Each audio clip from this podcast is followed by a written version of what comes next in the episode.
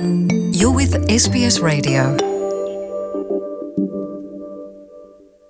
É a Luciana e ouvintes da SBS, de origens humildes, João Rendeiro, subiu a pulso, conseguiu fazer fortuna, chegou a presidente do Banco Privado Português, um dos bancos de elite em Portugal. Mas as burlas e os crimes financeiros que praticou nos últimos 20 anos fizeram-no cair em desgraça. Mais um banqueiro português a cair em desgraça.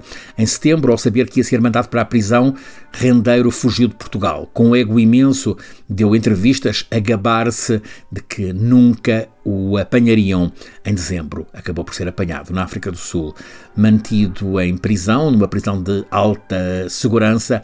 Não aguentou. Esta semana suicidou-se, enforcou-se.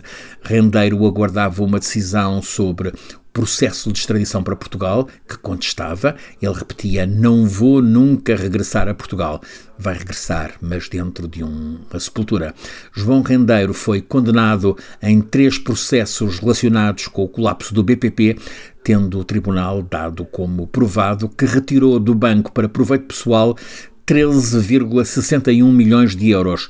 Ao todo, são três condenações uh, que uh, Rendeiro uh, enfrentou. Apenas uma delas tinha transitado em julgado, obrigando o banqueiro a cumprir uma pena de prisão efetiva de 5 anos e 8 meses. Estava condenado a outras penas que ainda não tinham transitado em julgado.